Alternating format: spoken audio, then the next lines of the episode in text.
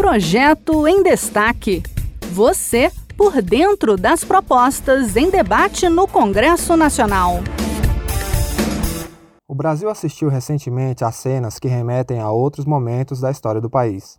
Dois agentes da Polícia Rodoviária Federal imobilizando Genivaldo de Jesus Santos e o colocando na parte de trás de uma viatura, fazendo-o respirar um gás intenso com as portas fechadas. Genivaldo morreu asfixiado. Ele tinha 38 anos e era diagnosticado com esquizofrenia. Um projeto apresentado no Senado estabelece pensão vitalícia à esposa de Genivaldo, Maria Fabiana dos Santos, e pensão temporária ao filho, Enzo de Jesus Santos. Os valores e os detalhes você confere na reportagem de Bianca Mingotti, da Rádio Senado. O projeto de iniciativa do presidente da Comissão de Direitos Humanos e Legislação Participativa, senador Humberto Costa, do PT de Pernambuco, propõe o pagamento de uma pensão à família de Genivaldo de Jesus Santos, assassinado por agentes da Polícia Rodoviária Federal na BR-101, nas proximidades da cidade de Umbaúba, em Sergipe. A proposta determina o pagamento de uma pensão especial vitalícia a Maria Fabiana dos Santos, viúva, e uma pensão temporária a Enzo de Jesus Santos, filho de Genivaldo. As duas pensões propostas são no valor de R$ 1.212, equivalente a um salário mínimo, e, segundo o texto, deverão ser reajustadas pelo índice adotado para as demais pensões do Tesouro Nacional. Para Enzo, o valor deve ser pago até que ele complete 21 anos de idade ou até os 24 anos, se nessa época ele estiver matriculado no ensino técnico ou superior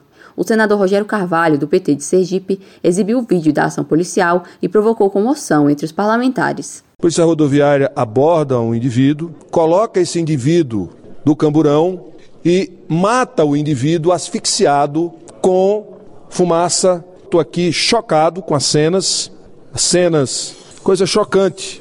Policial rodoviário federal mata, mata cidadão asfixiado, pode ser quem for, mas está aqui. Não pode fazer isso, isso é contra. Isso é um assassinato. É um assassinato feito pela Polícia Rodoviária Federal. Isso é muito grave. Onde estamos? O presidente do Senado, Rodrigo Pacheco, cobrou que o caso seja investigado rigorosamente. Naturalmente, nós nos solidarizamos, manifestamos os nossos sentimentos, que o fato seja efetivamente apurado, com todos os rigores da lei, evidentemente. O projeto também prevê que a União indenizará a viúva com um milhão de reais a título de indenização por erro do Estado brasileiro. Segundo o laudo da Polícia Civil, Genivaldo, de 38 anos, diagnosticado com esquizofrenia, morreu por asfixia mecânica e insuficiência respiratória aguda. Ele era o provedor da família, que foi privada da sua única renda. O projeto de lei está em tramitação no Senado e, na justificação, o senador Humberto Costa pediu que a apreciação da matéria seja rápida.